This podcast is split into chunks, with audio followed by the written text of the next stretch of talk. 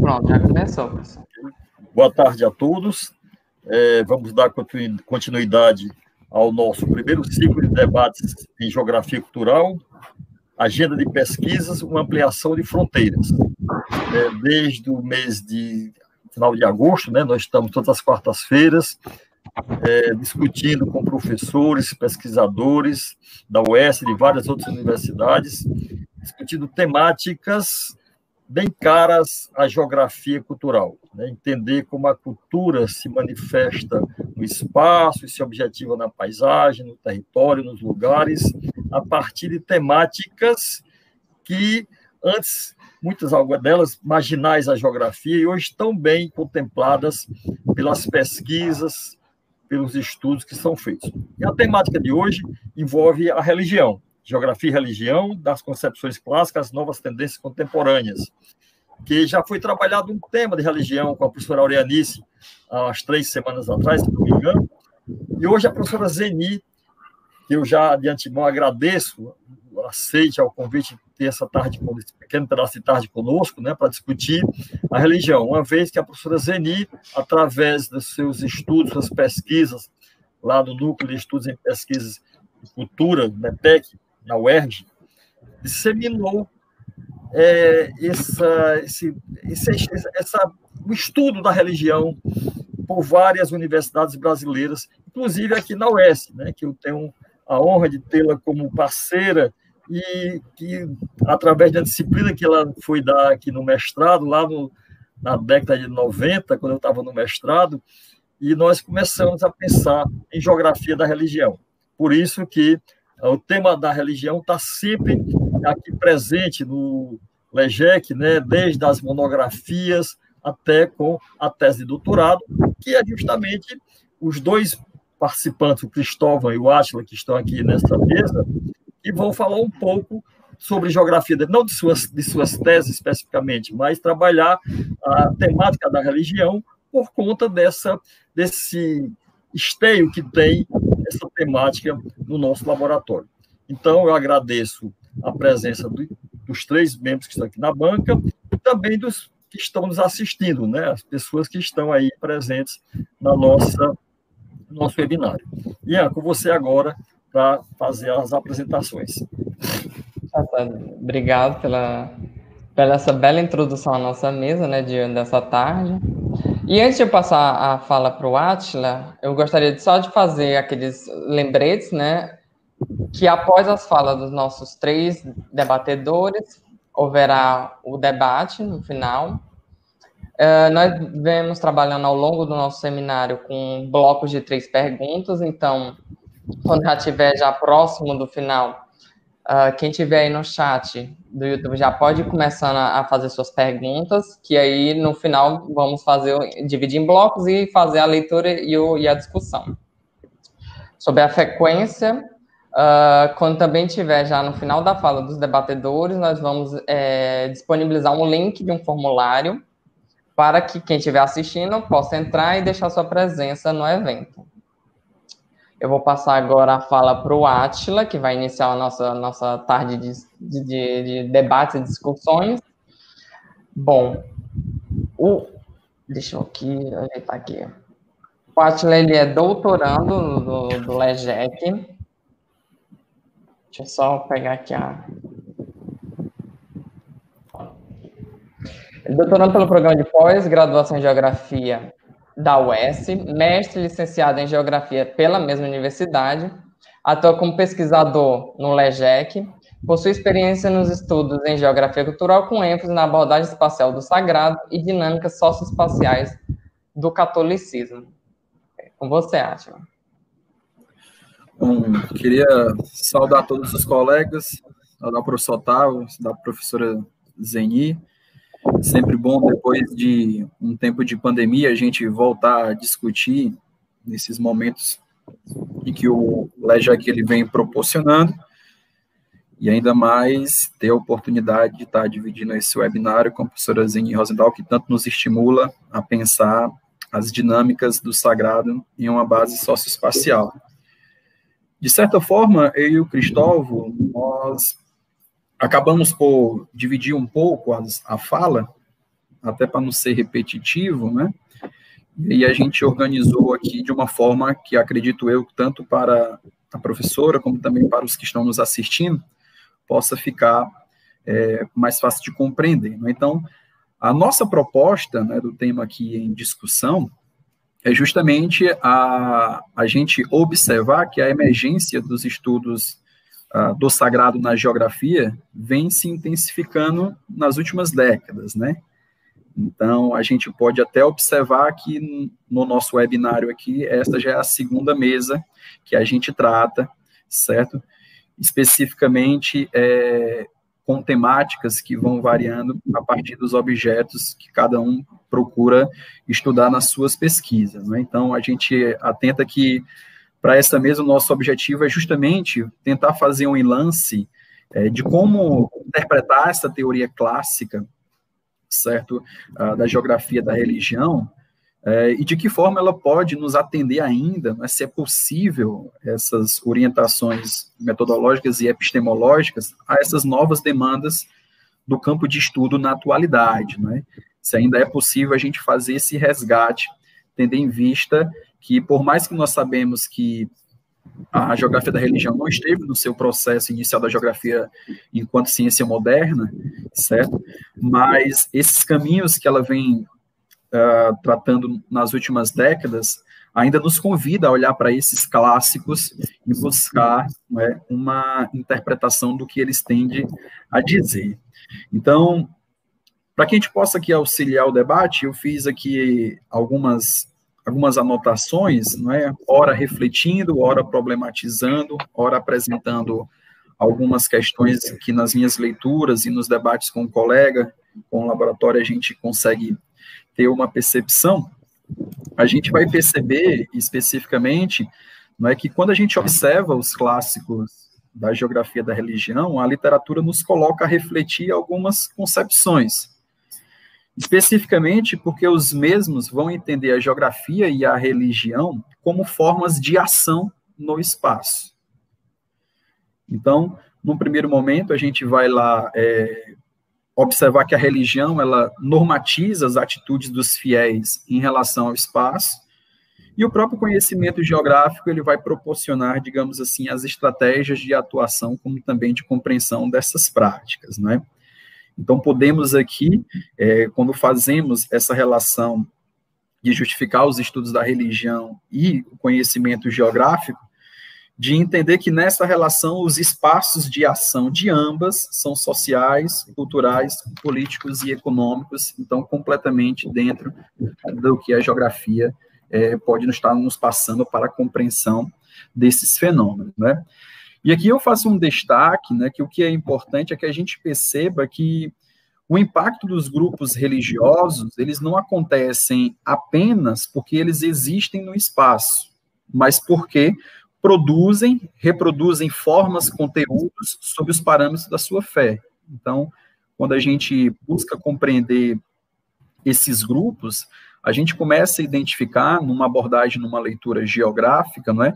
Que esses grupos eles estão a toda hora produzindo e reproduzindo essas formas, conteúdos a partir dos parâmetros da sua fé, não é? E aqui eu vou destacando é, alguns pensamentos que a gente pode estar tentando fazer esse enlace da teoria clássica e buscando essa compreensão na atualidade, não é, de como esses autores eles podem nos auxiliar certo? Mesmo que muitos deles, os primeiros trabalhos, datam aí na primeira metade do século XX, não é, ainda não estava completamente é, diluída a categoria do significado, a gente ainda percebia, não é, certas interpretações da escola de Berkeley junto aos textos dele, mas, por exemplo, Paul Fickler, quando ele fala justamente num texto de 47, não é, que ele busca compreender a interação ambiente-religião. Então, quando a gente analisa uh, algumas dinâmicas do catolicismo, a gente percebe que a aerofania ela ocorre no alto de uma montanha, a partir de um olho d'água, é? então de que forma o ambiente ele aí pode nos auxiliar à compreensão desses fenômenos, não é? trazendo até um traço um pouco naturalista do pensamento geográfico para essa questão, não é? Já um texto de Pierre de Fontaines, 1948, né, são informações em que eu tive o prazer de ter uma cópia da, da tese da professora Zengui, né, então a gente, o texto base parte justamente é, dos escritos dela, né, uma PUD aí, a gente percebe que o Pierre de Fontaines ele vai falar justamente da influência da religião na fixação e no ordenamento do locus populacional.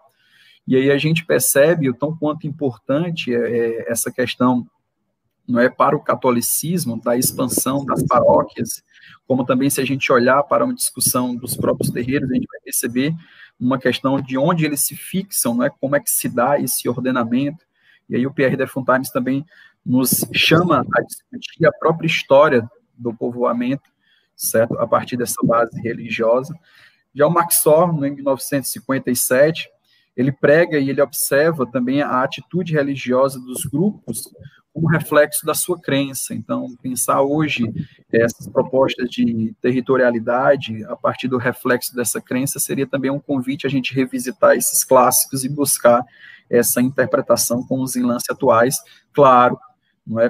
A gente também faz a atualização do debate, não é? Que buscar o clássico não é uma, uma tentativa de não olhar para as condições atuais, mas para que a gente compreenda as bases, não é, de um campo de estudo que vem de uma crescente bastante significativa pelas questões que são colocadas hoje, mas que ainda carece desse olhar atento do que esses escritos podem estar nos elucidando, certo?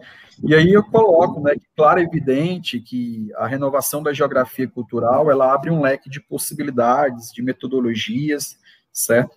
Mas a gente não precisa restringir, pelo contrário, né, quando a gente incorpora esses questionamentos, a gente busca, a partir desses clássicos, né, pensar de que forma o lugar é compreendido como uma identidade de lugar para o devoto.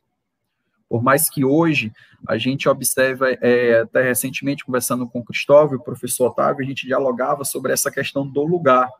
Não é? Ah, o Cristóvão tem uma perspectiva de analisar as igrejas de lares, mas também na pandemia houve a necessidade de é, esses cultos, podemos dizer, estarem ocorrendo facilitado pelas mídias, né? E aí a tese do professor Jefferson nos auxilia a pensar essa renovação. Mas o lugar, né, a efervescência do lugar, para muitos dos fiéis, ele ainda é uma forma não é, que ele atinge o etos religioso a uma transcendência, né, a delimitação do lugar do espaço sagrado. Então, de que forma a gente ainda pode fazer essas interpretações? Também nos convida a pensar que como a territorialidade religiosa de grupos específicos, né, ele amplia a discussão geográfica da dimensão cultural no espaço, para poder compreender uma sociedade que está em constante movimento. Ou seja, hoje se coloca muito é, essa questão dos evangélicos, né, da retórica evangélica está presente na política, e de que forma a gente pode fazer essa leitura de uma sociedade que está em movimento ok? Então, a, ao meu ver, é, como a geografia da religião é um campo que emerge possibilidades, não é? Buscar os clássicos é um caminho possível para responder essas questões. Então, eu coloquei aqui algumas situações que nos fazem pensar, nos coloca diretamente a um ponto de entendimento especificamente para aquele a, aluno que está na graduação, que se interessa por essa discussão, não é? Que caminhos nós podemos ainda é, sedimentar para que eles possam ter acesso a esses clássicos e também entender que dentro da geografia da religião a gente também já tem uma literatura que é possível fazer essa, essa percepção para olhar para as dinâmicas atuais. Então, nesse sentido, né, a gente pode justamente colocar que na perspectiva que eu busco aqui fazer essa discussão, a gente vai pensar justamente esses clássicos de uma forma em que eles possam ser um, um, um vegetal, certo? Que diversos deles existe, né, debaixo da copa dele, digamos assim, existem diversas tradições epistemológicas, filosóficas, históricas, não é? E sociológicas, já que essa comunicação de interdisciplinaridade ela é possível dentro da geografia da religião e de que forma a gente pode estar buscando esses imãs. Né? Então, são questionamentos que eu trago para poder a gente abrir a mesa e espero que a gente debata sobre essas perspectivas apresentadas. Muito obrigado.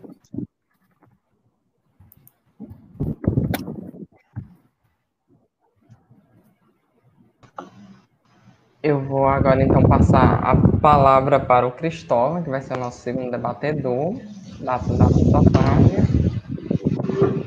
Uh, o Cristóvão, como o professor Otávio já mencionou no início, também é, faz parte do, do doutorado da, da UES, do, do Programa de Pós-Graduação em Geografia da UES. É mestre graduado também, é, também pela UES, na modalidade de licenciatura, e é professor efetivo da Rede Estadual de Ensino do Estado do Ceará. É com você, Cristóvão. Ok. É, boa tarde, então, a, a, todos que nos acompanham. É, quero logo deixar aqui minha gratidão, assim, pelo privilégio de poder participar dessa mesa.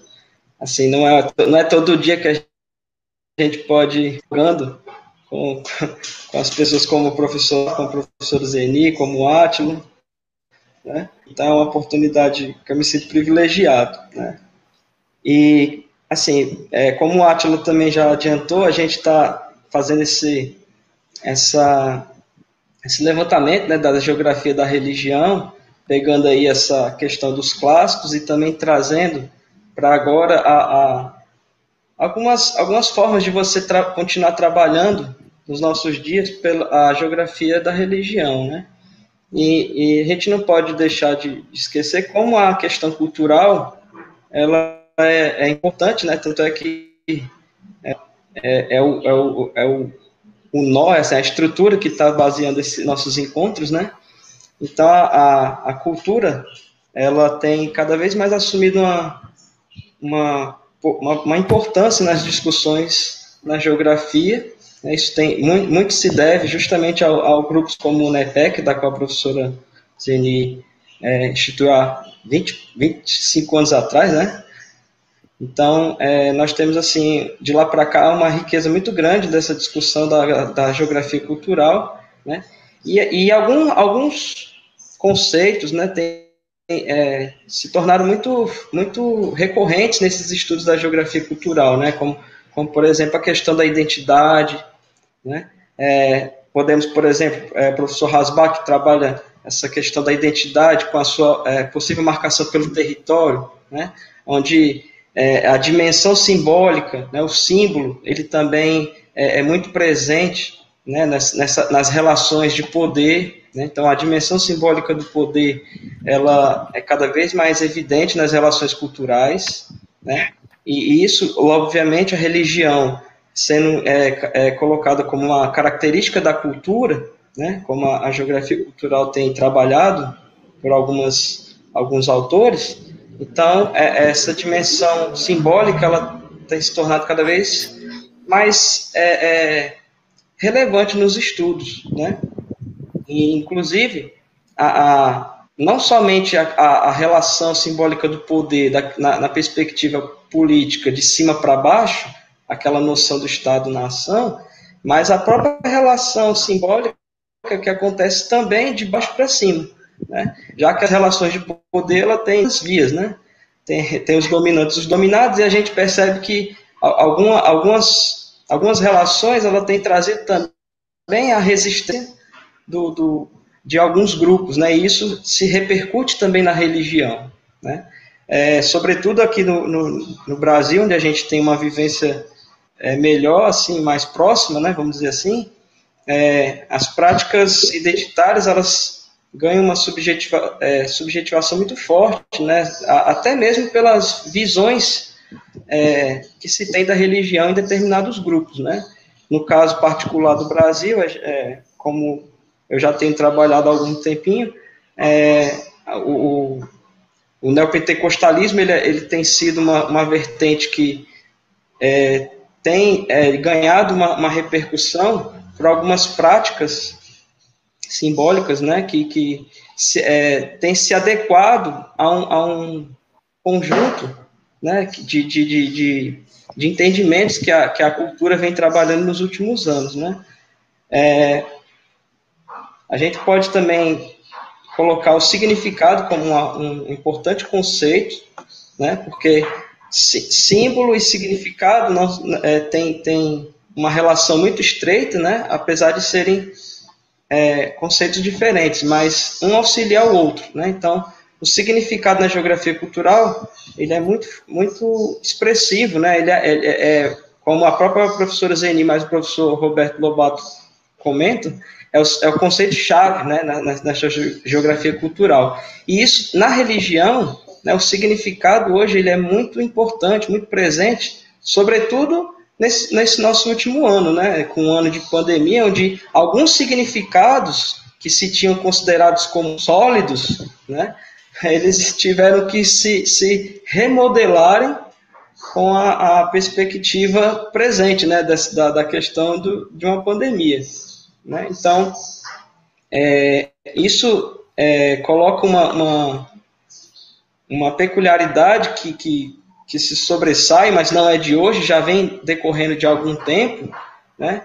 a influência dessa, dessa nossa é, modernidade atual, né? que, que considera, alguns autores consideram que não é mais a mesma modernidade que se tinha há alguns anos atrás. Né?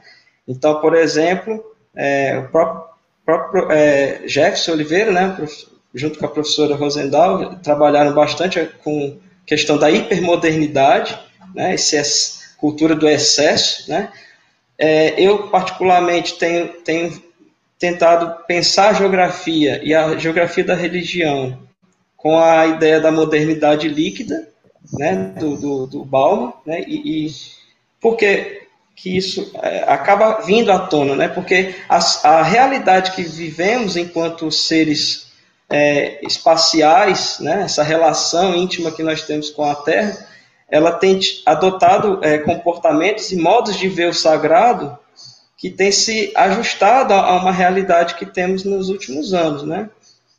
É, um, é, um exemplo que a gente pode colocar, que é, é, é fato na, na, na, em alguns grupos religiosos, né, é a grande elevação da espiritualidade em de, degradação com a instituição. Né? Então, é, alguns anos atrás, era quase impossível você fazer a separação entre o que é espiritual e o que é é, institucional, né? Você falar que o ir à igreja, o ir à igreja era um movimento geográfico que era entendido de uma forma bastante uníssono, né? É, é o significado era praticamente o mesmo, é assim, você está se deslocando para um espaço sagrado.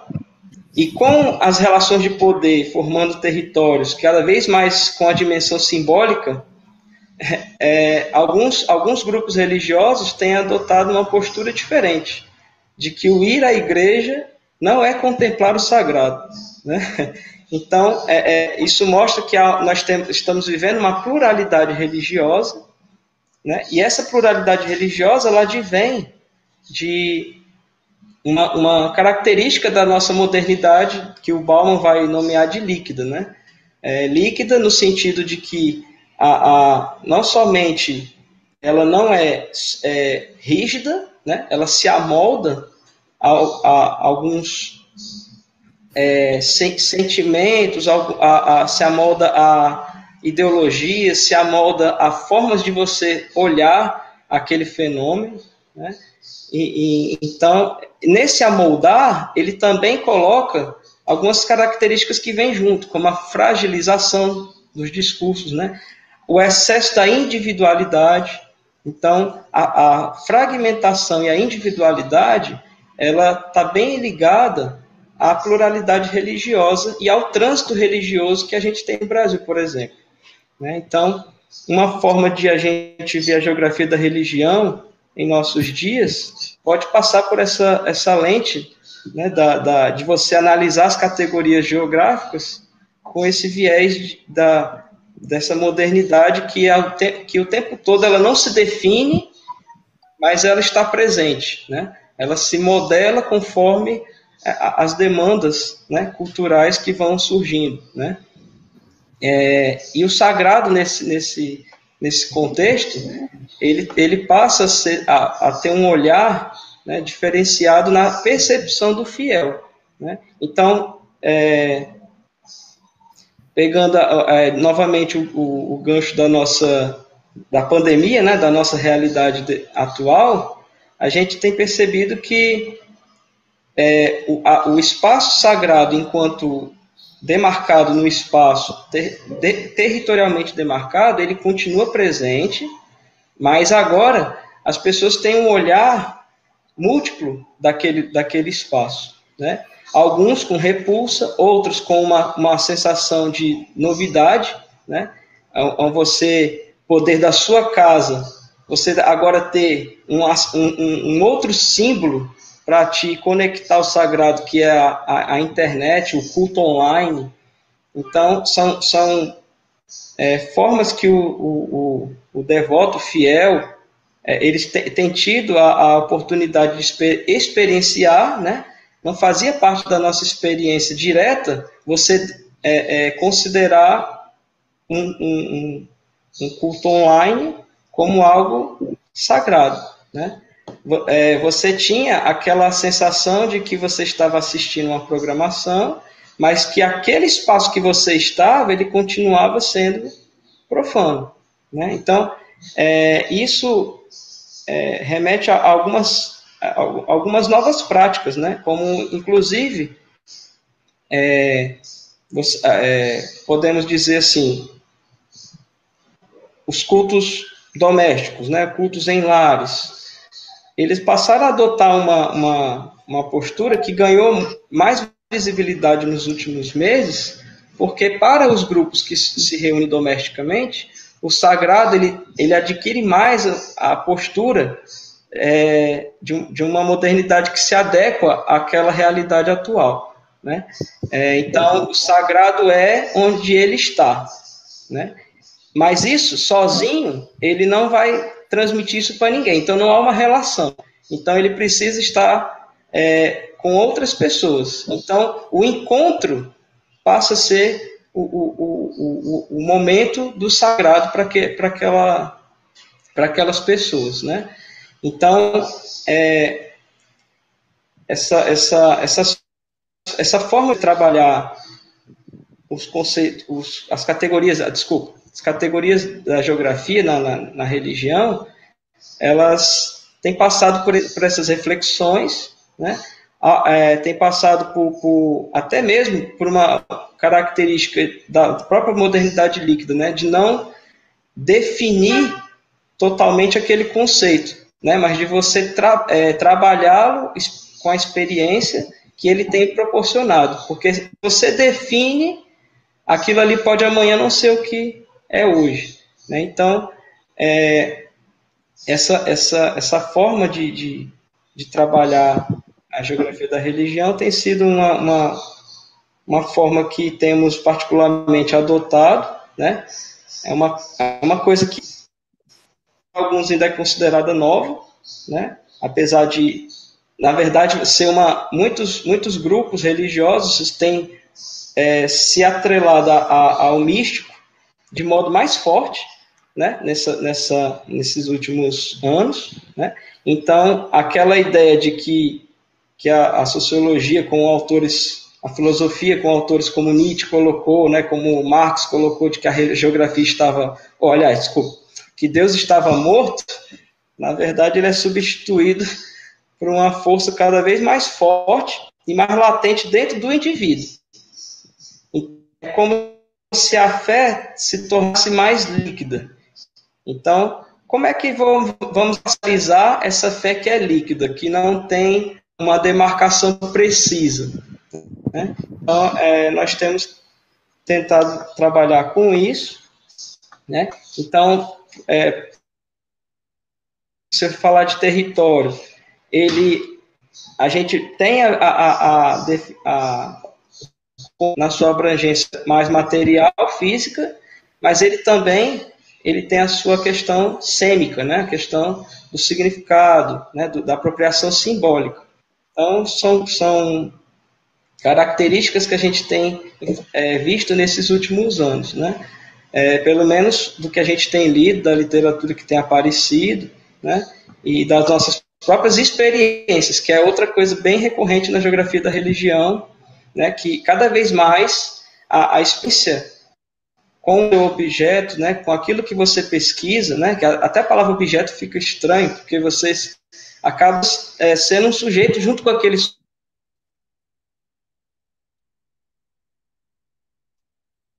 mais próximo de você captar aquele fenômeno. Né? Sempre vai ser visível na paisagem, né? ele pode ser sentido, pode ser experienci experienciado, mas nem sempre ele é percebido por outros grupos, nem sempre ele está fixado na paisagem. Né? Então, é, é o, o, demarcável, né, esse território demarcável que a gente um espaço aglutinador de experiências e vivências que se conectam, gerando de cada lado uma vertente interpretativa, que precisa se ajustar né, à realidade do outro. Então, a gente, é, pelo menos a, a, a, gente tem discutido muito sobre isso, né, e até pegando alguns autores clássicos, né, a gente consegue perceber é, é, uma ligação com esse, com esse nosso presente. Né? É, por exemplo, nós temos em, em Otto, que vai falar do luminoso, e ele, ele coloca que uma das, uma das, da, da, da, uma das formas de, de ter do homem religioso, esse luminoso, é o sentimento de criatura. Né? O sentimento de criatura é uma coisa, é, é no interior do homem. Então, para a geografia, o que isso vai interessar? Vai interessar em como ele reflete esse sentimento de criatura no espaço. Né? Aqui o espaço é totalmente importante, né? A, a, a, relação do homem com a Terra é extremamente importante para que ele manifeste essa sua relação hein, com aquilo que ele, que, que segundo Otto, é até irracional. Né?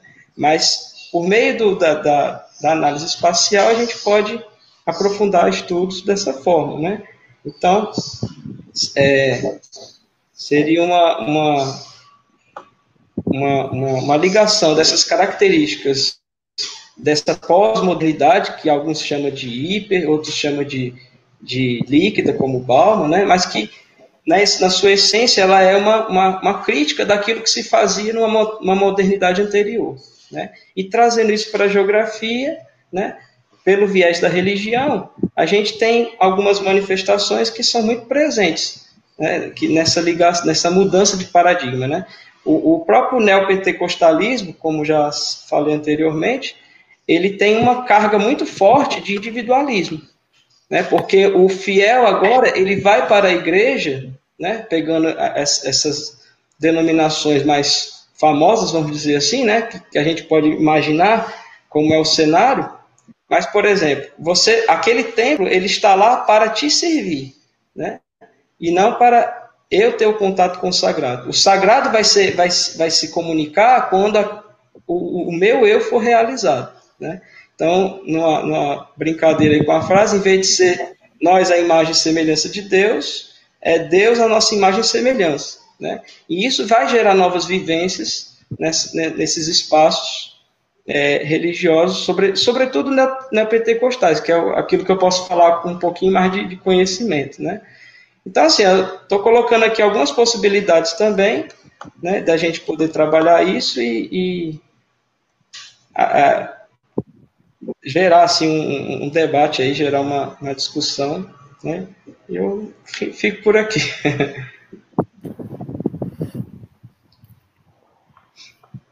Pronto, então eu vou passar a fala agora para a professora Zeni Rosendal e vou fazer a apresentação dela. A professora Zeni é professora de apoio, aliás, é professora do Programa de Apoio à Pesquisa e Docência UERJ, vinculada ao Programa de Pós-Graduação em Geografia PPG UERJ, possui graduação e mestrado pela UERJ e doutorado em Geografia pela Universidade de São Paulo, USP, 94.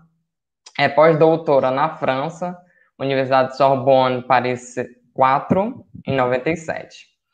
Uh, fundou o Programa de Extensão em Estudos Avançados em Geografia, Religião e Cultura, PAGEC, o Núcleo de Estudos e Pesquisas em Espaço e Cultura, o NEPEC, e também o periódico Espaço Cultura, uh, também vinculado à UERJ.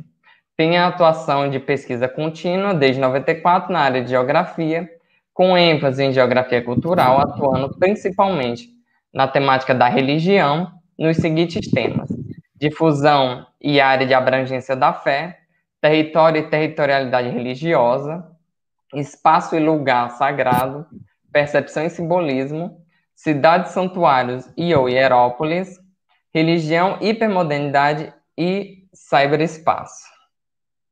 Vou passar, é com você, professora.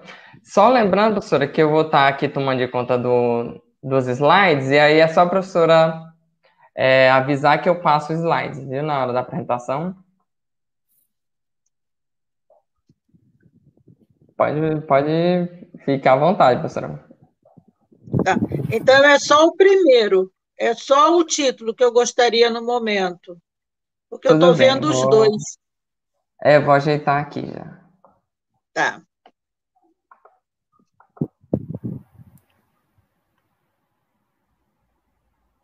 Bom, enquanto ele ajeita, né, eu eu agradeço essa tarde aí com os alunos e orientandos do Otávio, aos colegas que eu tenho também aí na universidade, né? Então, o título desse encontro, que foi colocado na propaganda e tal, era a Geografia e Religião das concepções clássicas às novas tendências na contemporaneidade. Né? E, mas, dentro desse assunto, eu vou colocar o título que da minha fala, que está aí: Política e Religião a ideologia do lugar.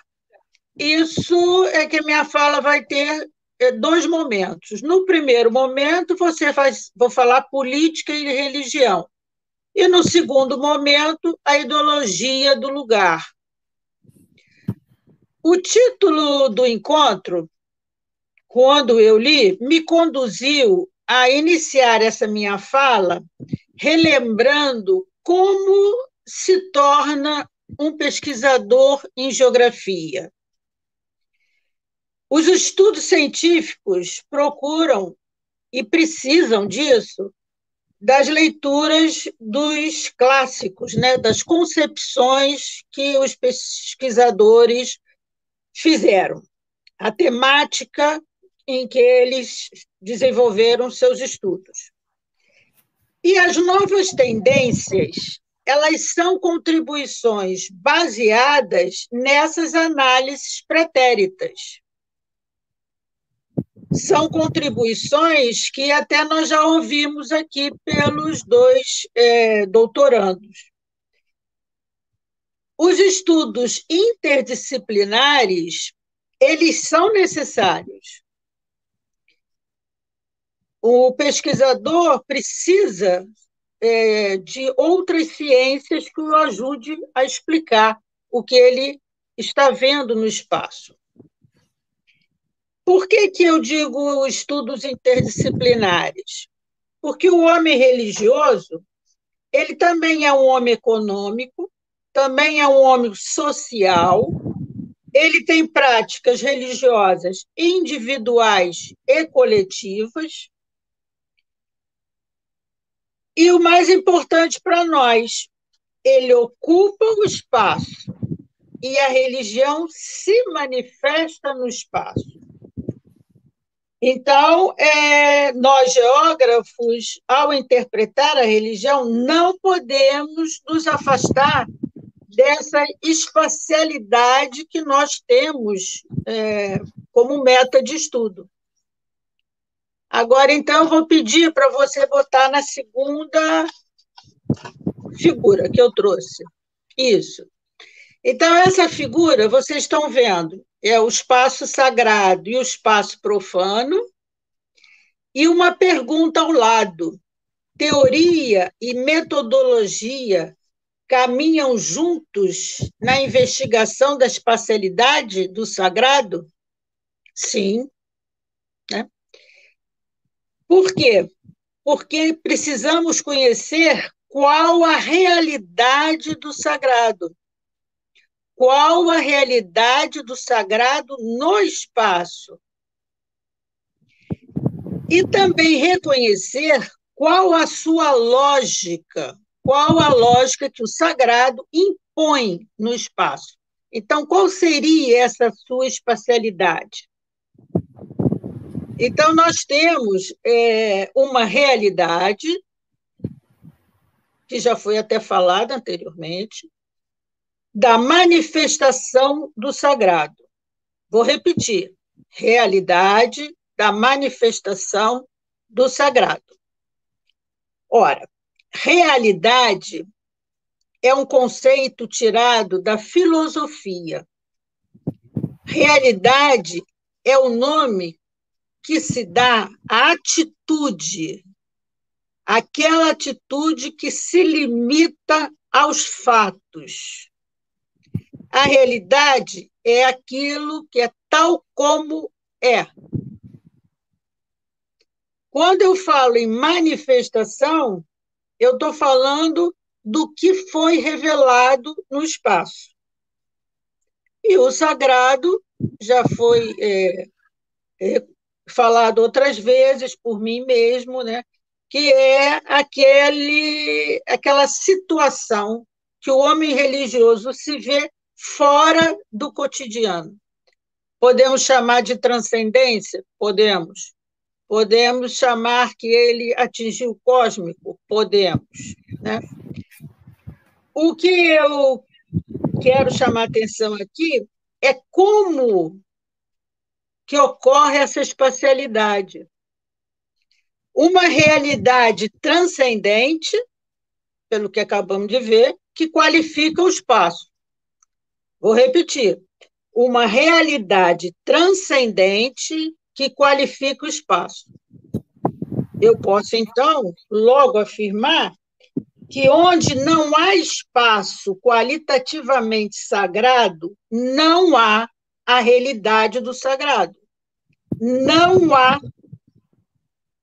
o, o se não há o sagrado, eu posso dizer que há ausência do sagrado.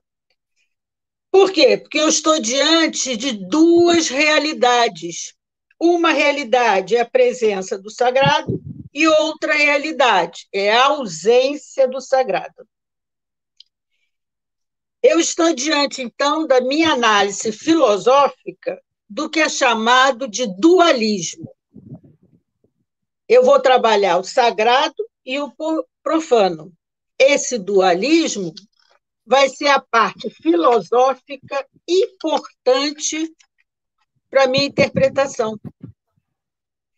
A ciência filosófica interpreta a denominação dualismo a qualquer doutrina metafísica que supõe a existência de dois princípios ou de duas realidades irredutíveis entre si que sirvam para as explicações do universo, para explicações da sociedade e para as explicações do grupo religioso envolvido.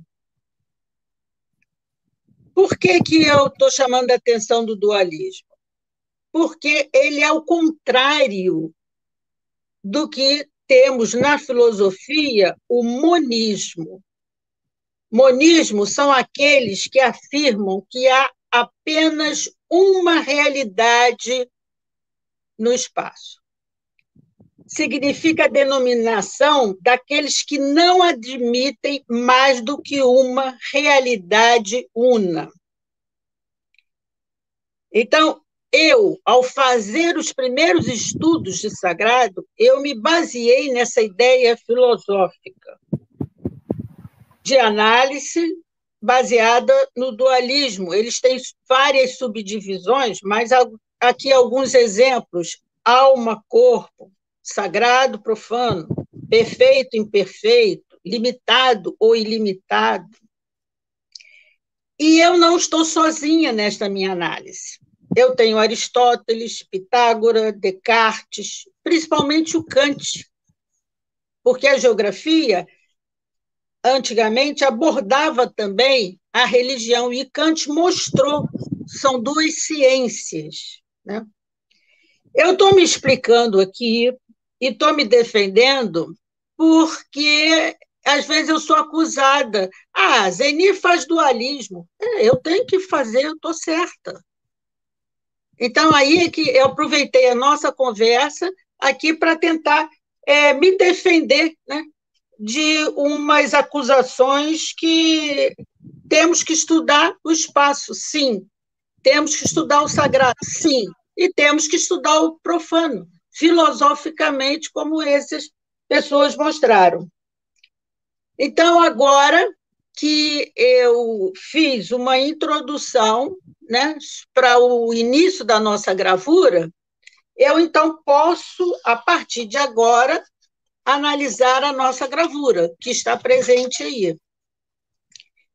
Bom, é, para os que não são doutorandos nem mestrandos, mas que por acaso da graduação estiverem assistindo, é bom lembrar que uma figura ela é feita como, entre aspas, resumo.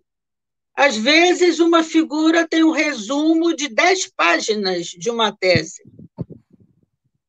E eu trouxe essa figura porque ela tem aí dezenas de resumos que a gente vai agora é, buscar aquelas que mais nos interessam para o debate de hoje. Então, a primeira é que nós estamos diante de duas, duas tendências de comportamento. O comportamento do fiel em práticas e o comportamento do fiel em atividades. Então, eu posso ter práticas religiosas e atividades religiosas.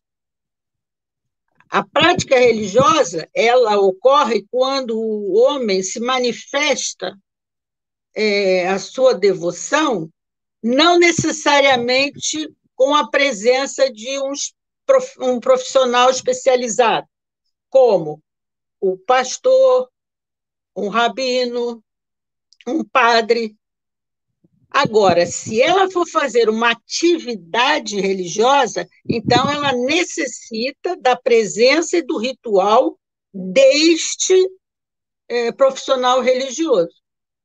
Uma missa, uma confissão, uma bênção. Então, há, além das, ten, além das duas tendências do sagrado e do profano, eu tenho também duas tendências no espaço sagrado. O vocábulo usado na figura, eu tenho um recinto consagrado aos deuses, que é chamado de sagrado, e um recinto em ausência do sagrado, que é chamado de profano. Pro é um prefixo que é em frente de ou ao redor de, e fanofania. Então, eu vou agora à minha figura e vejo que tem um C no centro desses círculos. Este C, ele deve aparecer entre aspas, porque ele é um centro do mundo, mas não é o centro geográfico do mundo. Ele é o centro da irofania, ele é o ponto fixo em que ocorreu a manifestação do sagrado. As mais populares, em livro, em árvore, em pessoa. E ao redor desse, dessa hierofania, desse ponto fixo, eu tenho uma área de abrangência que me permite ter ainda a presença do sagrado. Então, o espaço sagrado é um espaço qualitativamente forte que se compõe do ponto fixo e a área de abrangência, que está na figura mostrada é, pelo preto e mais pelo cinza. O espaço sagrado, então, é um campo de forças e valores que o homem vive a sua fé. Se vocês perceberem, esses círculos concêntricos, eles foram opção minha de colocar. Eu podia colocar é, outra configuração, mas o círculo ele tem já um, uma tradição, um estudo né, ligado ao sagrado. E vocês podem perceber que esses círculos concêntricos, eles tendem a se afastar do espaço sagrado, inclusive eu uso é, uma forma diferenciada de traçá-los. O sagrado, pela figura, nos mostra que ele se opõe ao profano, ao mesmo tempo, eles têm uma atração porque estão juntos, mas não se misturam. Essa é, essa é a grande contribuição da sociologia, que eles não se misturam. O espaço sagrado tem autonomia para impor a sua lógica na organização do espaço. E o profano não tem essa autonomia ele depende das atividades e práticas religiosas. Vocês podem ver também que esses limites eu fiz tracejados, inclusive alguns têm seta, né? Essa seta significa as interações entre um espaço e outro e mostrar que os limites não são rígidos. Não é eu dei um passo, passei para o outro espaço, sagrado ou, ou profano. Não, não é assim. Na minha escolha é, metodológica, empírica, eu de, defini três espaços profanos. Alguém depois de mim poderá definir em quatro, né? ou tirar um. Isso aí são contribuições que é, o título da nossa, do nosso encontro diz, é isso? Mas vamos analisar o que eu estou fazendo, uma vez que ainda ninguém protestou. O espaço profano diretamente vinculado é aquele próximo ao sagrado. É aquele que a oferta do sagrado vai de acordo com a demanda que o devoto deseja. Pode ser o, o pátio logo a, a, após a igreja, pode ser um pequeno comércio de bens simbólicos vendidos nesses lugares, pode ser uma lanchonete para alguma coisa rápida para comer, pode ser venda de flores. Então, são atividades, são comércios que dependem do sagrado. O segundo é o indiretamente. Esse indiretamente significa que ele pode ou não estar vinculado ao sagrado. Nesse, a pesquisa empírica nos mostra que, às vezes, é um comércio que não é de bens simbólicos, ou então estão misturados os bens simbólicos e os outros bens. Apresenta-se jabares e restaurantes em que o Romero, o Romero, devoto, peregrino, turista, ele senta, mas ele podia ir embora para casa. Então, ali está diretamente, está indiretamente vinculado devido à atividade que o agente modelador do espaço está fazendo. E o remotamente vinculado é aquele comércio que está presente sem a lógica do sagrado. É, é uma, são pontos fixos no espaço que estariam ali com ou sem a presença é, do templo, da sinagoga, do santuário. Eu coloco, às vezes, uma escola, um ponto de ônibus, o açougue é fundamental. Né? Nenhum peregrino vai para santuário comprar um açougue comprar carne no açougue para levar para casa. Né? Não é um bem simbólico religioso que ele queira levar.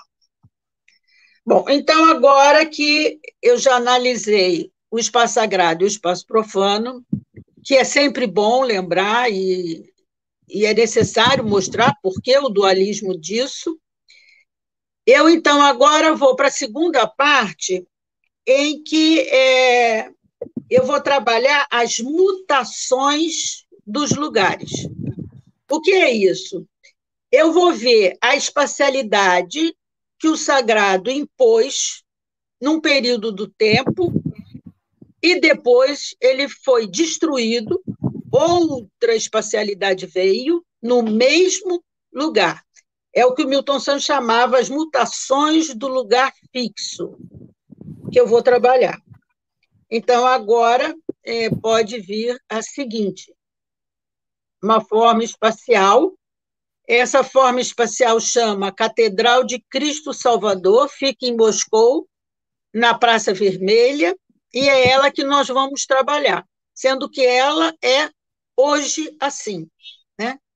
Agora, então, vamos ver é, o cronograma, o tempo, as diferentes formas que esse lugar que vocês estão vendo aí teve antes de chegar no século XX, né?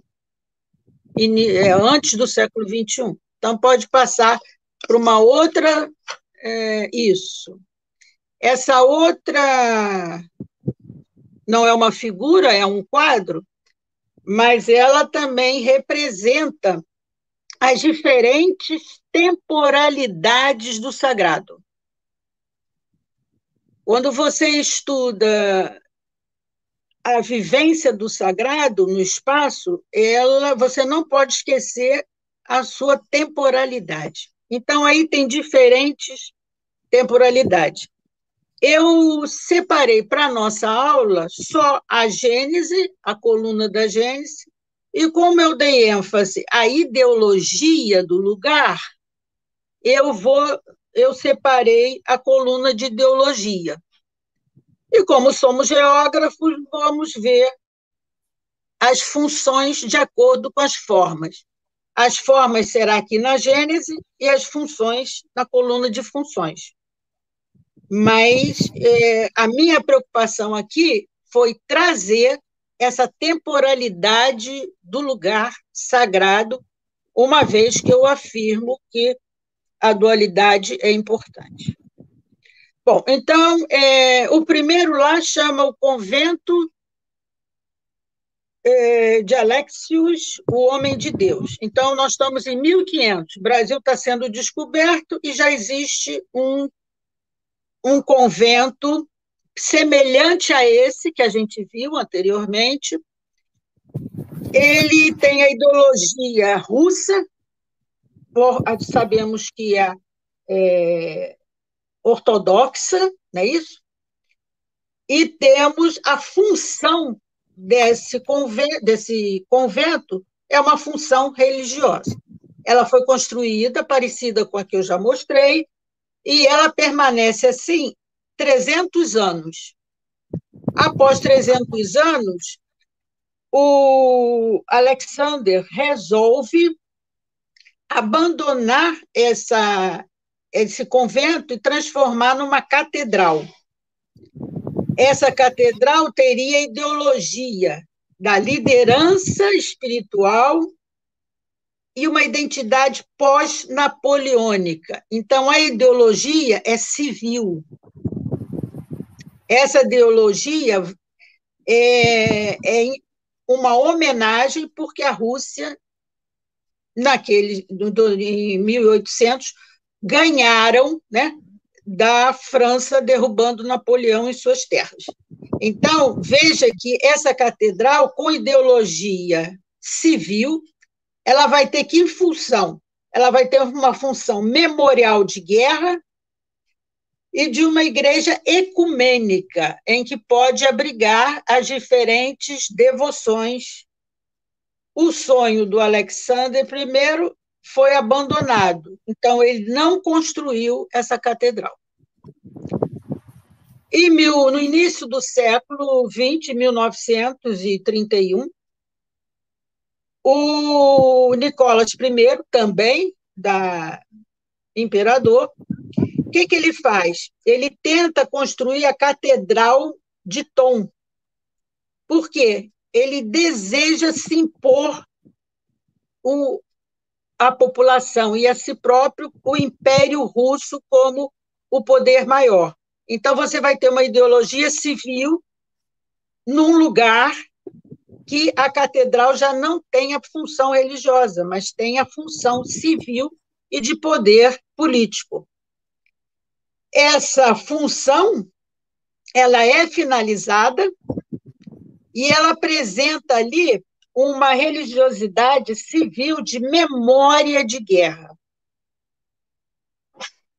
A situação na Rússia, é, já próximo dos nossos estudos, em 1941, ela tende a, ao poder de Stalin. E o que, que o Stalin faz? O Stalin derruba a catedral do Império Russo para fazer ali o Palácio dos Soviéticos. Então, vocês estão vendo que o lugar está sofrendo diferentes funções conforme a sua ideologia. O Palácio dos Soviéticos ele tem uma ideologia do comunismo, e vocês veem que eu tô, não falo mais de Rússia, falo da União das Repúblicas Socialistas Soviéticas. Esse monumento político ele não é finalizado. Então, é derrubado o palácio e não se constrói nada.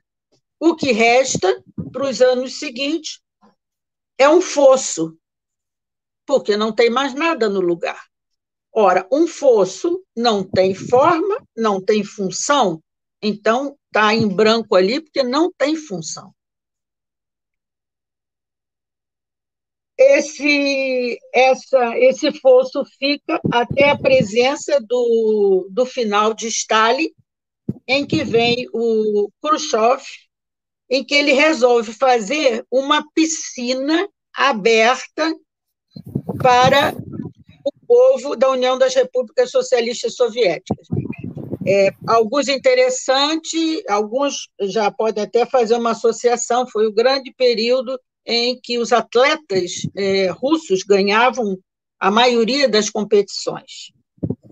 A ideologia é o início da perestroika, significa aquela abertura que a Rússia, a União das Repúblicas Socialistas deseja implantar. E a função, se eu tenho uma piscina, eu tenho uma função, ela é recreação. E ela é finalizada. E essa, essa piscina, ela permanece por uns 10 anos aproximados. Por quê? Porque vem, depois do Khrushchev vem a, a abertura e a política de Gorbachev e o Gorbachev, aliado à Igreja Ortodoxa e à população que exigia uma identidade da cultura russa na Praça Vermelha, fazem um movimento para que aquela catedral lá de 1500 destruída fosse construída.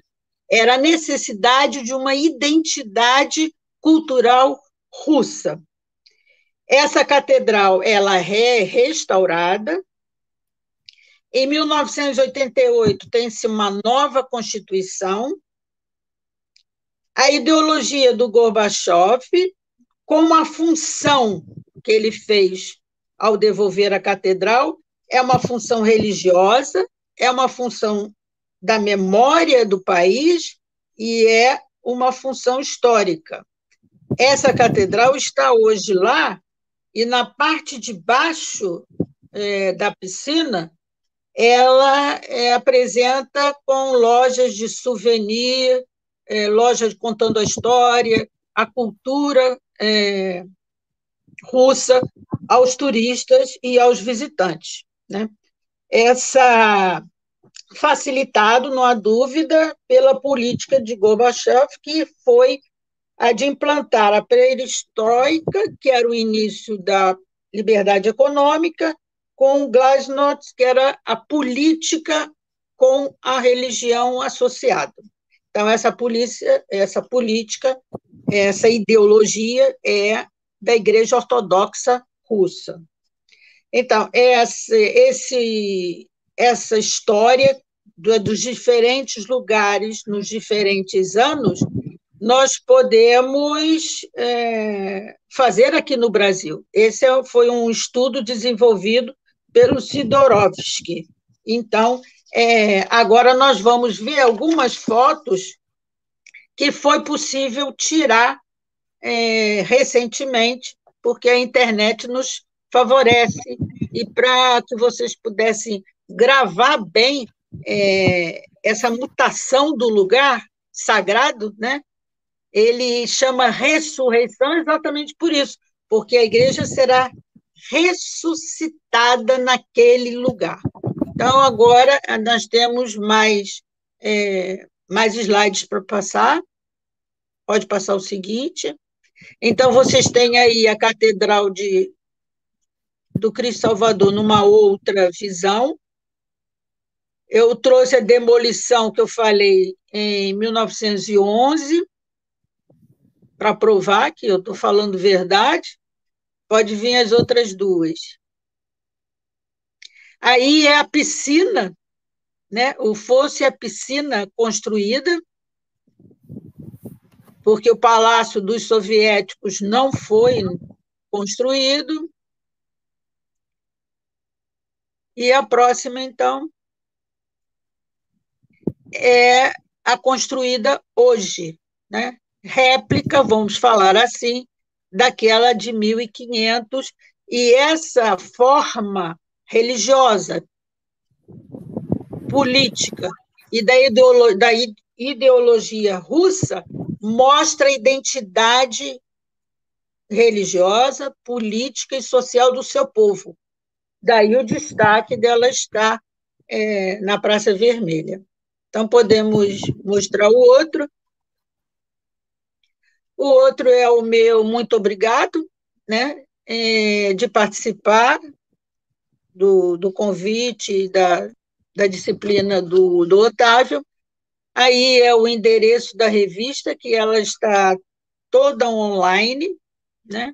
porque é, a Wanda fez esse trabalho, e uma comemoração, né, que vocês estão vendo ali, este ano, em novembro, comemoramos 25 anos da revista. Então, essa revista está há 25 anos circulando, é, com novidades, é, com textos traduzidos, o Paul Fickle que, que ele falou, né? É, e eu acho que vocês podem passear, principalmente agora em tempos de pandemia, né? Fica em casa e ver aí os artigos que tem muita, tem festa, tem religião, tem territórios, paisagem, tem, tem é, são múltiplas as, as publicações e múltiplas as ideias que a gente selecionou com a contribuição de muitos professores, alunos da pós-graduação e o próprio professor Otávio tem mais de um artigo na revista. Então é isso. Obrigada e encerro aqui.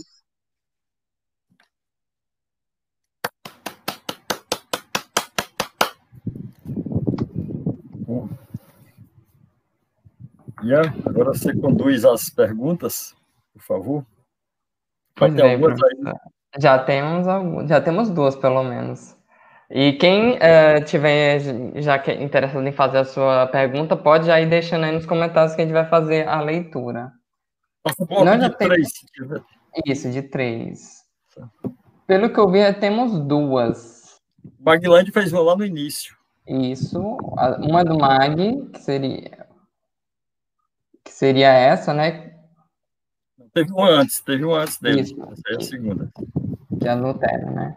Lutero dizia que o pão o vinho não representava o corpo e o sangue de Cristo, mas que sim, eles são o corpo e o sangue de Cristo. Como os debatedores veem o símbolo e a realização do espaço, é, do sagrado no espaço. E pelo que eu também vi, também tem a pergunta da Patrícia, né? Que ela pergunta para a professora Zeni é, se ela poderia falar da, qual é a principal diferença entre Michel Eliade e Rudolf Otto.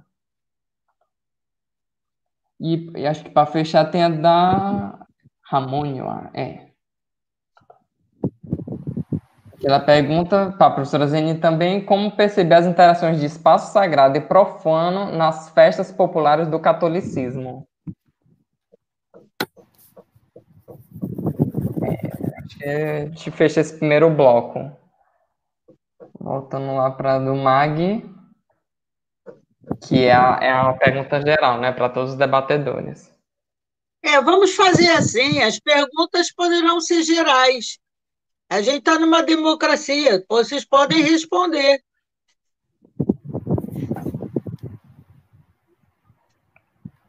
Quem começa? É, vamos fazer a ordem da fala. Primeiro o Átila, depois o Cristóvão, Isso. depois eu. Pronto. É quase então... uma ordem alfabética, né? Do, na questão dos extremos, né? É, Bom, nessa, nessa questão do símbolo, né, no meu mestrado, também eu tive um olhar atento para a questão do símbolo, especificamente nesse ponto de vista da identidade, penso eu, né, por exemplo, quando um, devoto, pelo menos no que eu estudei, mantenho agora no doutorado, essa questão dos santuários rurais, certo? Olhar para uma cruz, olhar para uma fonte de água, olhar para uma imagem, é? representa não só uma questão uh, de realização, certo, do devoto naquele espaço dimensionado, que é o espaço de encontro dele com o sagrado, mas também é, reedifica, né, recoloca, digamos assim, a crença desse fiel numa manutenção talvez até daquilo que a professora apresentou claramente, né, que seria as questões de ele se manifestar, mas ele também de propor as atividades dele. Né? Então, olhar para o símbolo, ah, ao meu ver, perante uma demarcação do espaço sagrado, é justamente essa reafirmação da identidade que o torna ele muitas vezes é, coletivo com demais, mas também o torna ele único, porque é aquilo que simbolizou para ele, é aquilo que faz ele retornar até aquele espaço. Né? Então, eu percebo que, é, como você coloca aí em parêntese, essa real, certo? Coloca justamente a, as concepções em que ele tem perante o sagrado, mas também manifesta no espaço.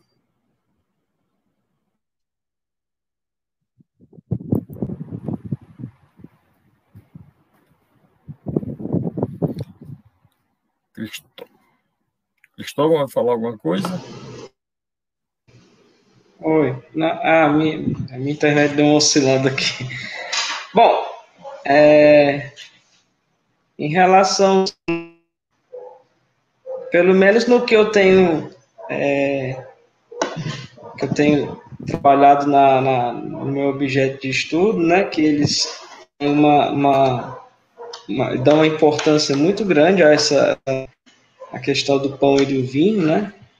É, é, o, o símbolo, ele, assim, a, a função dele é comunicar uma, uma, uma, um significado que está além daquilo que aparenta, né? Então, assim, pegando a, a pergunta aí do, do Átilo, que ele, ou do Átilo, desculpa, do Maglund, que ele se refere a Lutero, né? Então, você tem aí a diferença daquilo que representa e daquilo que é, né? Então, é, é, o símbolo aí vai depender muito do como o grupo acorda, né? Como se comunica com aquele, com, a, com aquilo que está sendo é, com importância tem que o grupo ele entender a, aquilo que está sendo comunicado, né? Que é, essa é a função do símbolo, é comunicar uma coisa que o grupo possa aceitar, né? Então, é, no caso aí do símbolo, eu, eu acredito que quando a, é, é ele transmite uma, uma, ele comunica uma, uma determinada realidade para aquele grupo, né? E, e no caso do sagrado, a, a, aquilo que é comunicado passa a ser uma realidade que, de comunicação daquelas pessoas com o transcendente. Né? Então, é uma maneira simples assim para responder. Bom, é, então, é o seguinte, essa a hierofania, ela é uma manifestação do primeira revelação que houve a manifestação do sagrado. Vou repetir. Hierofania é a primeira, a primeira manifestação do sagrado. Ponto. Depois dessa, dessa manifestação original, vamos falar assim, você continua a fazer o sagrado através da repetição dessa primeira manifestação. Então, o que nós temos aí, no exemplo que ele colocou, é exatamente o que aconteceu com a irofania lá no Gólgata, num tempo especial em que Jesus fez a cerimônia. Então, ali nós tivemos é a representação do pão e do vinho. Ok? Atualmente, quando o religioso vê a representação, ele, se tiver algum conhecimento, é lógico, uma catequese bem feita, ele se reporta ao ritual que teve no Gólgota. Daí ele usar as mesmas palavras que Jesus usou para transformar o que não era sagrado em sagrado. Então, é, a gente precisa saber, porque o padre, ao rezar a missa, ele está exatamente fazendo um ritual daquela primeira manifestação. Então, se você puder é, tem um livro excelente que é Memória Coletiva, tem um capítulo só sobre o Gólgata.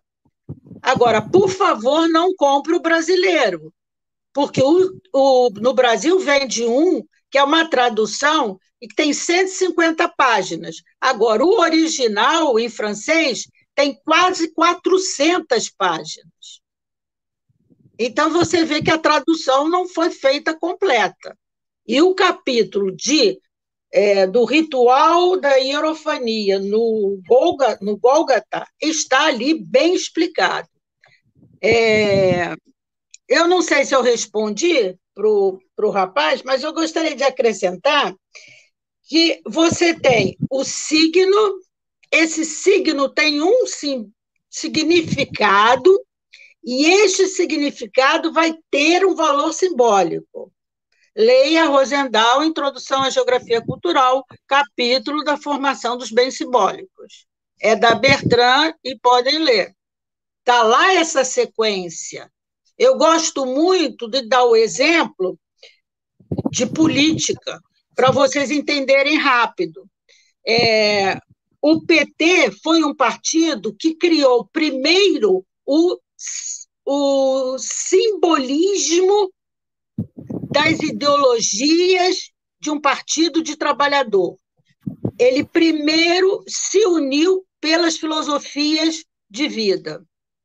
Depois ele então escolheu o símbolo. Aí foi o PT. Há partidos políticos que primeiro você escolhe a sigla. Depois, então, é que você vai descobrir e vai fazer as suas normas, normações e, e outras coisas mais que deve seguir. Então, é, outro símbolo, a camisa e futebol, né? No instante, aluno aprende, se você for para o futebol. A camisa 10 do Pelé, até hoje, tem um simbolismo, mesmo que não seja vestido pelo Pelé. Então, é, esse ele está impregnado, o simbolismo dá ao signo um impregnado do sagrado. Eu vou aproveitar e responder, porque tem ligação da pergunta da Patrícia. A Patrícia quer que eu faça a diferença entre Mirceia Eliade e o Otto. Tá bom, Patrícia. Você vai ficar com o meu e-mail e a gente vai demorar seis meses para te mostrar a diferença entre o Mircea Eliade e o Otto. Mas, num resumo, Patrícia. Ah, é a minha Patrícia da Silva Tostes. É a Patrícia lá do Paraná? Deixa eu ver bem. Parece. Então, Patrícia, o Mircea Eliade, eu acho que ele não era historiador, sabe? Eu acho que ele era geógrafo. Porque o Mircea Eliade, ele consegue mostrar a manifestação do sagrado no espaço de uma forma muito inteligente. O geógrafo entende de imediato. E aqui eu me identifico porque na banca de, do meu doutorado, um professor disse que eu estava impregnada de Mircea Eliade. Eu achei ótimo, porque deve ser uma coisa muito boa, um historiador desse nível. E o Otto, ele não mostra esta mas essa materialização que a gente pode conceber através do miceliádio. O Otton, ele apresenta, acho que foi o Cristóvão que falou um pouco sobre o Otto, no luminoso. Então, é, para ele, o sagrado, ele tem uma forma não geográfica, uma, uma maneira em que a o transcendente é visto, mas não é manifestado. Não sei, porque a Patrícia, eu acho que é filósofo, se é essa que eu estou tentando ver aqui no. Se for a Patrícia filósofa, é... eu gostaria que ela respondesse, mas vamos ver. Bom, então agora eu vou deixar a última para nós três respondermos, né? Que é o espaço sagrado e profano em tempos de festa. Ok, Otávio? Ok. Agora a terceira pergunta, eu acho que eles dois podem responder junto comigo, não?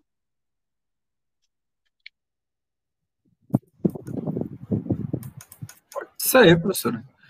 Bom, eu, no caso Atila, né, quando me chamou a atenção a, as atividades, digamos, do Sagrado em uma base territorial, né, é justamente quando a gente olha para essas festas que a gente vê um, um pré-festa, um durante festa e um pós-festa. Ou seja, você começa a perceber não é, que esse espaço ele vai se alterando e isso torna-se, digamos assim, bem visível e marcante na paisagem, e você percebe, de certo modo, não é, que a partir dali, pegando o gancho na figura apresentada pela professora Zenick, você vai vendo né, as vinculações dos diferentes tipos de espaço.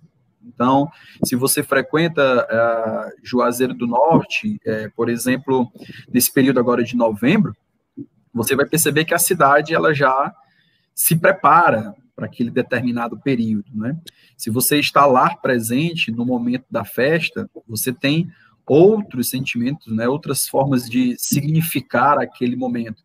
Então, perceber essas interações, especificamente do ponto de vista da, das festas populares do catolicismo, é você vê que um espaço ele se altera diretamente, né, especificamente se eu tenho uma cidade que é de função religiosa propriamente dita, você consegue fazer esse tipo de, de, de, percepção.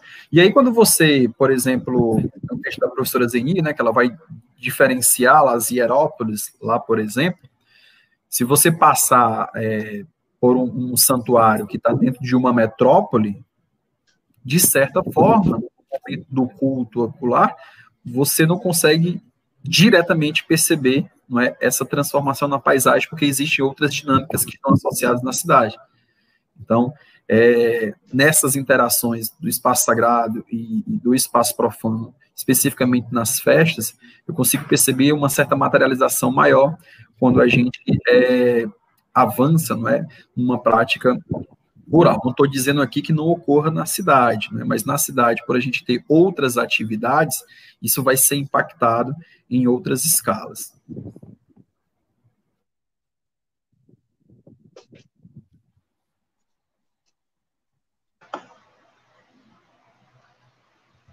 É, boa parte do que do que poderia responder o Atila já comentou aí, né? É, você, como perceber, eu acho que ele já deu uma, uma boa parte do que eu ia falar, né? Mas é, é interessante ver como, assim, a questão da percepção, né? É, quando você está num período de festa, né? A, a, aquilo é aguçado, né? Aquela, algo diferente está no ar, né? Então, a percepção é uma definição básica de, de percepção, né? é aquilo que a gente atribui um significado, né? Não é, ele passa pelo sentido, mas a gente dá uma interpretação a esse, esse sagrado e profano, eles são bem próximos, né? A professora Zeni até eles são próximos, mas não se misturam. Isso, parabéns, aprendeu a é, lição. Mas, né? Então, hã?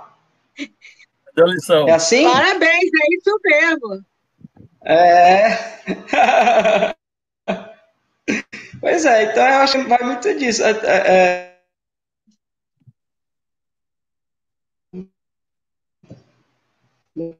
Próximo. Bom, então, é... olha, é... eu já frequentei muitas festas. Acho que mais de centenas de festas religiosas. É, é. Oi? Então, é, e temos festas rurais bastante diferentes de festas urbanas. Eu tenho preferência pelas rurais, é, e para responder à pergunta, primeiro, toda festa religiosa, para ser uma festa boa, ela tem que ter três coisas. Uma festa religiosa, para ter uma festa boa, precisa de três coisas. Ela precisa de ter muita reza, muita dança e muita briga. A festa religiosa começa com uma com você reza, depois então você dança e bebe e no final você briga. Isso é uma festa religiosa de boa qualidade, boa para nós geógrafos. Por quê? Porque nessas atividades humanas, eu sei onde é o espaço sagrado e onde é o espaço profano. O homem já qualifica o espaço ele jamais terá um comportamento é, igual num espaço em que ele reza e no espaço que ele dança. A nossa, a no, o nosso estudo da espacialidade é você ir a uma dessas festas e ficar sentado, observando mesmo o que cada agente modelador está fazendo.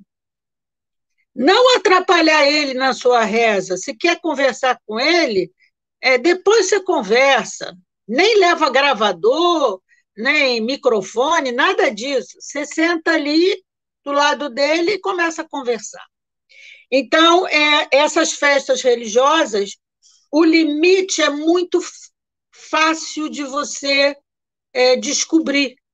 Por quê? É aquele comportamento que no início da minha fala eu falei, é aquele, aquele dois comportamentos que o homem religioso tem.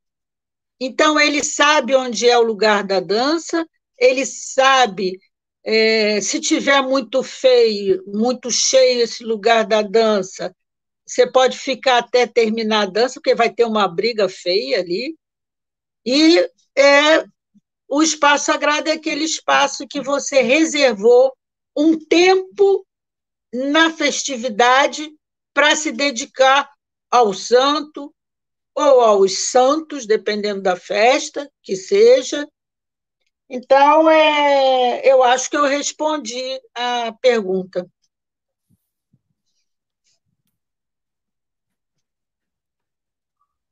Pronto. Já temos pergunta para o segundo bloco, e aí o professor me informou aqui para a gente fechar com esse, nesse segundo bloco de perguntas. Nós temos quatro perguntas. A primeira é a do Ricardo Henrique, em que ele pergunta o que vemos entre religião e política na contemporaneidade. Que lugar é esse do no qual vemos? A segunda da, da nossa colega lá do LEGEC, Ana Paula, em que ela pergunta para a professora Zeni como a senhora percebe a manifestação das chamadas igrejas inclusivas no Brasil. E a, a, a penúltima pergunta do Ivanildo Anselmo, em que ele pergunta se é, existe diferenças visíveis no espaço que era produzido antigamente e como esse espaço está se modulando nos dias atuais. Há religiões que se comportam diferente nesse contexto? E para fechar a última, é a do Jarbas, em que ele pergunta se, se existe alguma vinculação barra relação do cotidiano com as realidades espaciais, é espacial transcendente. São essas quatro perguntas. É, repete para mim essa última que eu não entendi. Se existe alguma vinculação ou relação do cotidiano com as realidades espacial transcendente.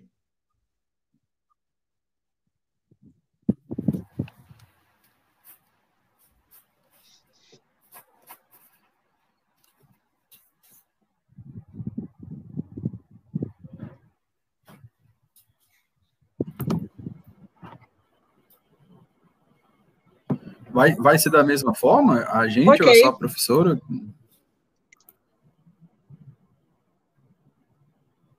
Eu deixo Bom, é, vocês nesse caso, né, vê... É, sei, né, tendo, tendo, tendo em vista que eu acredito que... Oi? Como organ... a professora, não sei, é, como é que vai ser? Vou falar, Atila, o Cristóvão e a é, pode, pode, continuar nessa ordem, cada um fala nessa sequência mesmo. a, a, a, apresentação da professora já, já conta bastante essa pergunta, né? Entre religião e cultura, né? Eu acredito que agora uma eu está falhando aqui. O que, que vocês decidiram? É, tá, já, é o Átila, o Cristóvão e, as, e vocês, na, na, sequência, as respostas. É, no, no, no, meu caso, né, como a gente a, atenta para essa questão da religião e da política especificamente, tá, tá falhando? Com... Estou ouvindo, estou ouvindo, dá para ouvir. Ah, tô pronto. No meu caso, né, quando eu observo tá, essa questão tô de, essa questão de religião e política, especificamente apresentado pela pelo debate proposto hoje pela professora, né, é justamente você analisar essa questão de, de temporalidade e mensurar de que forma não é, ela é colocada enquanto forma de discurso. Não é? Porque se eu observar também de que forma a, a, a religião, é, especificamente a católica, ela atua em uma base política, especificamente em áreas rurais, ela também muitas vezes quase que se equipara com esse olhar que vem se tendo dos evangélicos né, em algumas outras áreas. Então, o debate está posto na contemporaneidade aí para a gente entender é, especificamente a dinâmica do lugar, não é? que é o que eu inicialmente coloquei como, como questionamento é, nessa sociedade em movimento, né? como é que a gente acaba interpretando.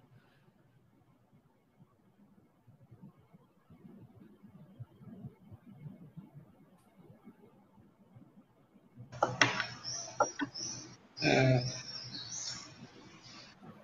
Bom, eu, eu, vejo a religião e política na contemporaneidade como a, a, um pouco daquilo que é, a gente entende quando vai falar do, do território, né?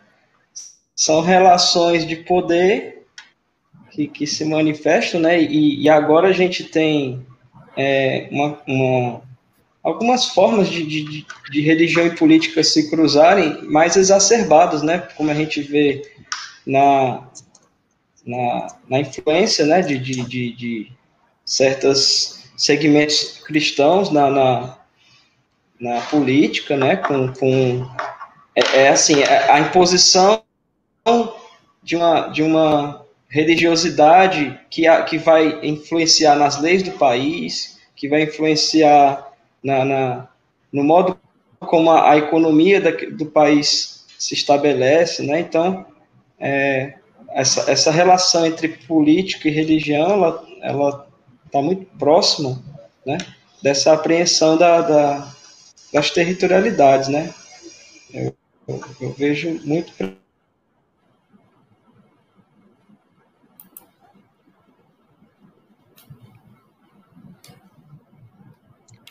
É, bom, é, como já. Tá, beleza. Que é, o lugar ele tem todas as condições da globalização. Então, quando você pergunta que lugar é esse, eu respondo para você: é o lugar globalizado ele vai ter o tripé: política, religião e economia. Não há como separar esses três.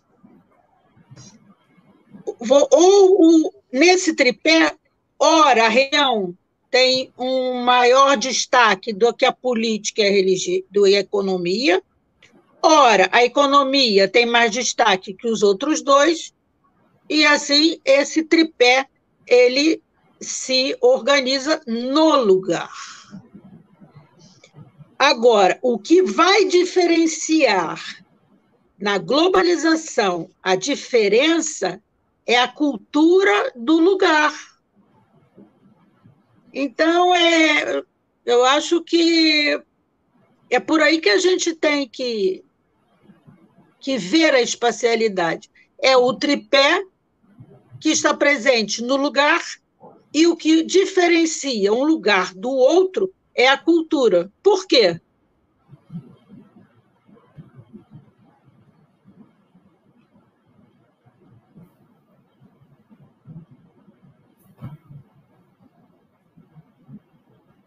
Ian, passa para. Cultura. Então, os lugares é, são diferentes porque as pessoas, os homens, são diferentes. Eu acho que é por aí que a gente tem que ver. Não, não vejo outra resposta nesse, nesse encontro geográfico, em que o lugar, ele, posso até acrescentar, a definição do que é lugar e do que é território para alguns geógrafos, ainda não foi bem explicado. Por quê? Porque o, o Ifutuan, ele traz o lugar, mas na sua inclinação humanística. Mas eu tenho os trabalhos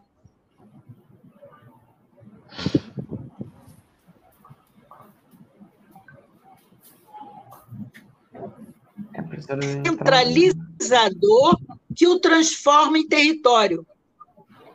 Então, a diferença de lugar para território ainda tem que se ler muito Norton, porque eu posso falar de um lugar que seja para mim, mas tem lugares que são territórios.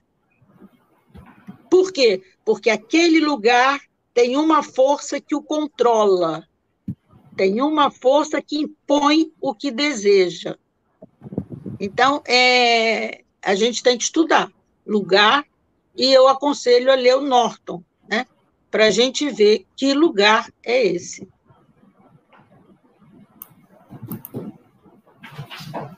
Tem a segunda pergunta da Ana Paula. Ana Paula. Que é sobre a questão da manifestação das igrejas inclusivas no Brasil. Ela foi uma pergunta direcionada para a professora Zeni como ela percebe essa manifestação? É, eu, essa, essa pergunta, é, você quer responder, Átila? Porque eu não vou responder essa pergunta porque eu não tenho nenhum estudo feito sobre isso e seria uma uma certa é, fragilidade minha. É, Bom, professora. Fale, Aldo, por favor, pode falar. No, no, meu caso, né, cheguei a participar de, um, de uma banca que tratava sobre essas questões. Igualmente, a senhora não tem um, leitura e, e questão de vivência especificamente com, com a questão desses grupos, mas eu acredito que é uma possibilidade de compreensão dessas experiências religiosas plurais. É? Então, é, as igrejas inclusivas, elas se apresentam, digamos assim, como uma possibilidade de acolhimento né, de, um, de um lugar que contraria essa questão das igrejas normativas, né, de, muitas vezes, o catolicismo, o neopentecostalismo, eles demonizam alguns grupos coletivos. Então, essas igrejas, elas entram no, no mercado religioso de uma forma de acolhimento, né, para esses determinados grupos. Né? Então, me reservo até apenas esse olhar sobre essa temática. É, eu peço licença para entrar na, na, na, resposta aí da Ana Paula, me orientando de doutorado também. É, eu orientei um trabalho sobre igrejas inclusivas no TCC de um aluno, Tiago, Tiago Oliveira, e ele trabalhou nessa perspectiva de pensar as igrejas inclusivas associado à questão também, hoje nós vivemos um momento político, porque hoje religião e política, é, nós estamos vivendo um momento de um embate muito, muito intenso e tenso, porque é um governo que é extremamente evangélico. Eu posso te interromper, Otávio? Pode, Oi? sim. Pode. Fala. Posso? É o seguinte, é que eu estou saindo com frequência é, da, da, do link. Eu toda hora estou tendo que colocar o link. É, como é celular, né? Eu não sei o que está acontecendo. Eu posso me despedir aqui, porque Sim, vai ficar difícil. Toda hora, meio, meio tá segundo, eu tenho que me inscrever novamente. Tudo bem. Então, Zeni, já então que você está, as questões são técnicas, né? a gente tem que respeitar, né? foi contra a nossa vontade. Eu agradeço a sua participação, foi ótimo o debate, enriquecedor. Espero que no momento presencial, que esse evento era para ter sido presencial, né, a gente teve que fazer dessa forma por conta da, do momento que vivemos de pandemia mas de coração eu agradeço a sua presença aqui conosco, tá bom? Um forte abraço. É, e eu, é, eu prometo, da próxima vez, consertar o computador, mas como o técnico tem que vir aqui, em tempo de pandemia, eu vou receber uma é. pessoa desconhecida aqui, é, não, é perigoso, na minha idade, alto risco de tudo, não é isso? Claro, claro, claro, claro, exatamente. Então, é, é eu fiquei sem o computador. Olha, eu queria dar um abraço para o Átila, né? um abraço para o Cristóvão. Gostei também muito de participar e peço desculpas três perguntas que eu não vou poder responder e eu prometo com carinho, Ana Paula, tentar responder para você mais tarde. Então, um abraço. Tchau, tchau. Até logo. Obrigado. Tá certo. Então, como eu estava falando, né, a, essa que é da igreja inclusiva, que eu trabalho com, eu trabalhei com orientando o meu de TCC, é, onde a gente vive um momento altamente político, né, onde é um momento tenso, intenso, onde é uma um governo que se diz terrivelmente evangélico passa a entender a religião como algo que é suporte para uma plataforma política, alijando outras manifestações que não seja do seu agrado. Na perspectiva da religião, no caso, as igrejas inclusivas. As igrejas inclusivas, aquelas igrejas, como o Atlas falou, que promove o acolhimento para aquelas pessoas. É, no caso do Tiago, trabalhou com igrejas evangélicas, nessa linha inclusiva, que, as, que vai acatar as pessoas de orientação é, é, LGBT, que vai é, é, entender a fé numa perspectiva de vida, numa perspectiva de mundo. Né? Então, é, seria nesse momento a gente pensar como essas igrejas inclusivas elas estão vivendo esse momento de política, né, de momento de inclusão para pensar na perspectiva de estabelecimento, né, de um status que eles também têm direito ao culto direito à liberdade de expressão.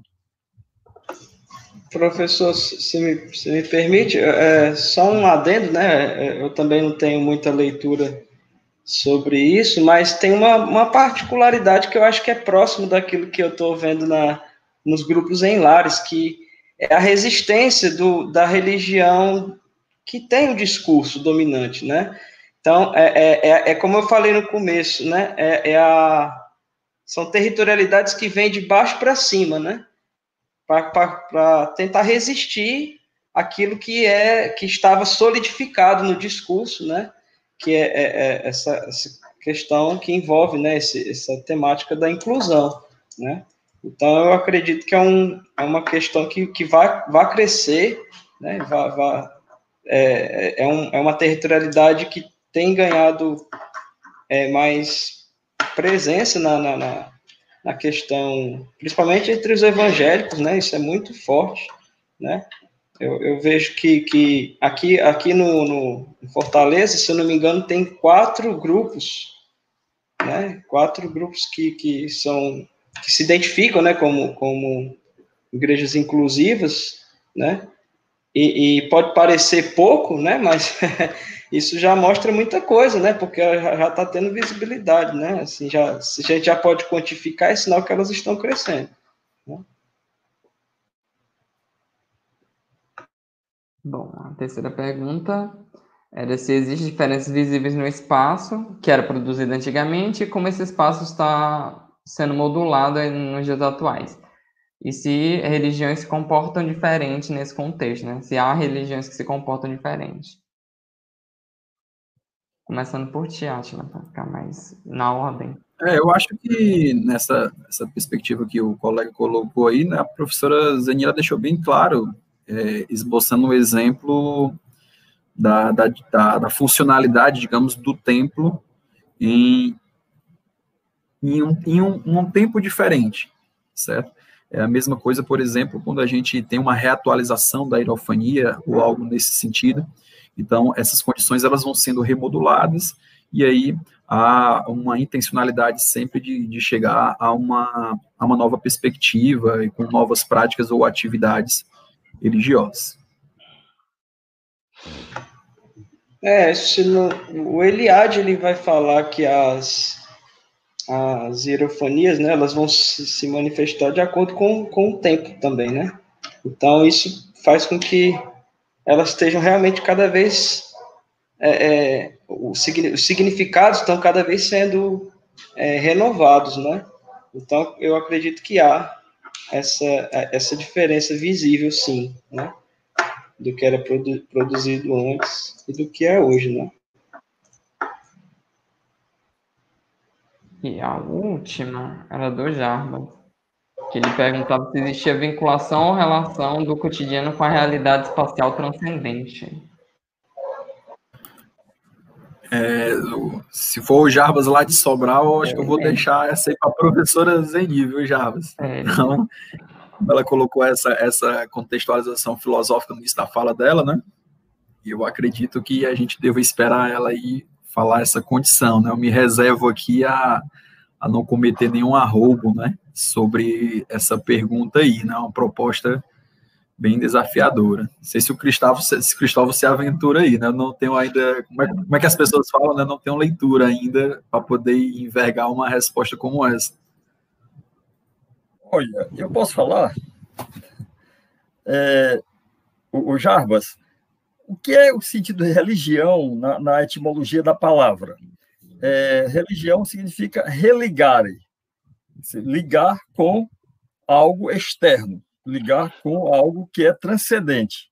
Então, a própria concepção de religião, ela estabelece essa vinculação do sujeito com o transcendente. Né? Essa, a, a, o, o cotidiano que você fala é o cotidiano de sua vida enquanto homem de fé, homem religioso, que se vincula a um elemento transcendente. Ah, Para mim tem uma frase que é muito que resume tudo na, na, na religião católica. Quando o padre na, na, no ritual da missa ele diz: "Eis o mistério da fé". Ou você acredita naquela transubstancia, transubstanciação, é, da transformação da, do, do, do, sangue em vinho, do pão é, é da, é, em corpo de Cristo, ou não? Então, a, a, a, essa, o cotidiano que vive o homem religioso é vinculado a essa transcendência em várias modalidades, associado na perspectiva desse religare. Está entendendo? É essa é minha meu entendimento que eu faço. Cristóvão vai, vai arriscar responder, Cristóvão? Eu acho que o professor Otávio já deu uma boa deixa aí. Bom, essas eram as perguntas do segundo bloco.